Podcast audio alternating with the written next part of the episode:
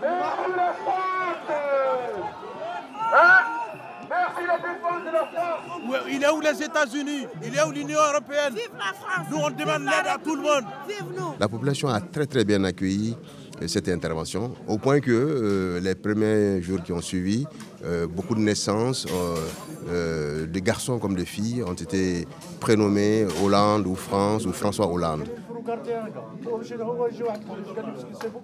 Nous, nous pensons que l'allégresse populaire, elle est justifiée. La population des deux tiers du Mali souffrait euh, du fait qu'ils étaient soumis à des forces obscurantistes étrangères qui ont été entraînées sur le sol malien par des frères ennemis maliens. Ça ne nous dispense pas non plus euh, d'un regard critique sur euh, le pourquoi, le comment des choses, en sachant que les États n'ont pas d'amis, les États ont des intérêts. C'est normal que la France aille chercher les siens là-bas. Il faut que le Mali se prépare à, revendiquer, à mettre en avant les siens aussi. Alors, je suis Kéchéri Doumbia, euh, membre du FNC, Front Nouveau Citoyen. Moi, je suis né pendant que le Mali était colonisé. Je suis né à Dakar, la capitale de l'Afrique occidentale française. Je suis un Français gaulois, Gaulois noir en vérité. Euh, je ne dirais pas des intérêts néocoloniaux, je dirais simplement des intérêts euh, capitalistes. Et c'est différent de néocolonial. C'est-à-dire qu'à ce titre-là, même des États anciennement colonisés, dominés, même esclavagisés, aujourd'hui se, se plaisent dans la marche du capitalisme mondial. Mais quand on s'imagine qu'au sud de cette zone, il y a quand même euh, les ressources d'uranium du Niger, quand on sait qu'au nord de cette zone, il y a les ressources pétrolières et gazifères de l'Algérie, et que dans le sol, il n'y a pas de barrière non plus qui empêche qu'il y ait du pétrole et du gaz au Mali, cet espace-là est riche, et abondamment riche. C'est même normal euh, qu'une puissance comme la France vienne là-bas pour des intérêts. Mais à un moment ou à un autre, il faudrait quand même qu'on le dise clairement, par respect pour les Français, parce que les petites bombes qu'on nous sert là-bas aussi, qui ont servi un peu à dérouter nos ennemis, c'est aussi euh, l'argent du contribuable français.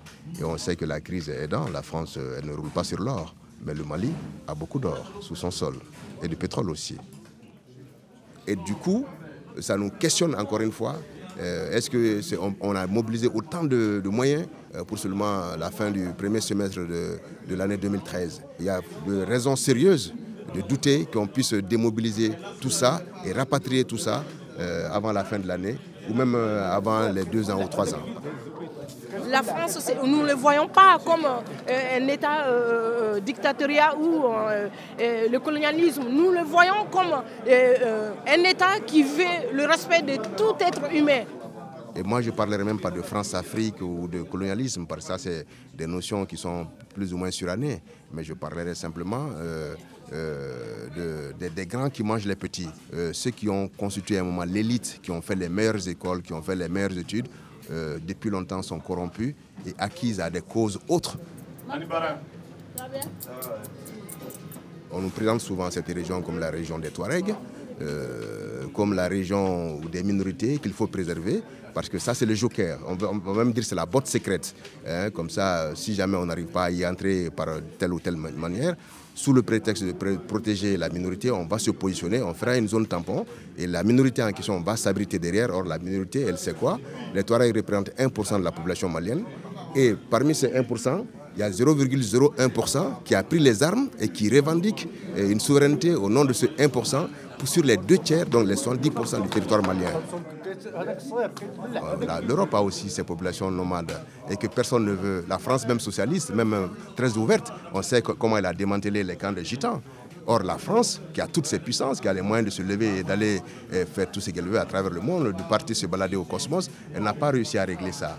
Donc, si on veut être sincère, c'est que nul n'est dupe, parce qu'on est égaux en dignité, en bêtise et en bon sens. Donc, on a intérêt à se parler euh, en respect et avec respect et avec euh, considération pour qu'on se dise tiens, vous aussi, vous avez des difficultés, on peut peut-être vous réfléchir des solutions. Merci Arte. Radio.com